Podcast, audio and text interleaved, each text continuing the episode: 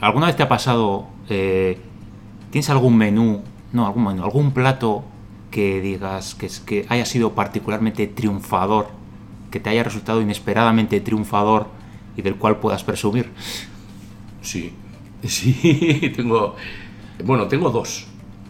Eh, uno es la tortilla de patatas, que es una versión que hicimos en el año 2001, que es la tortilla de patatas cúbica, eh, está en YouTube, o sea, tú pones tortilla de patatas de coldo rodero y ese es, el plato que no he podido quitar desde entonces, el único plato que no he podido quitar por, el, por la demanda que tiene, ¿no?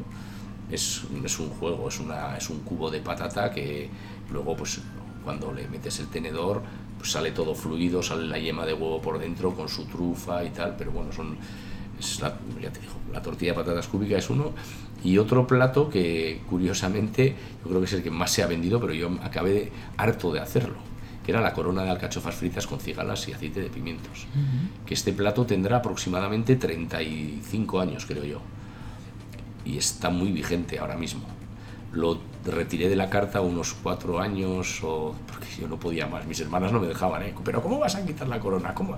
Digo, no puedo más con la corona. O sea, es, tengo una saturación y el año pasado lo retomamos y otra vez con, con, muchísimo lo retomamos dándole una pequeña un pequeño giro de tuerca que es muy difícil darle a, a, ese plato darle un giro es muy muy difícil principalmente es porque hace 35 años en vez de, de utilizar las alcachofas cocidas como se comían aquí habitualmente las empecé a hacer fritas en unas láminas, pero unas láminas un poquito más gordas, pasadas por harina, y a mucha gente que no le gusta la alcachofa, esta sí le gusta, ¿no?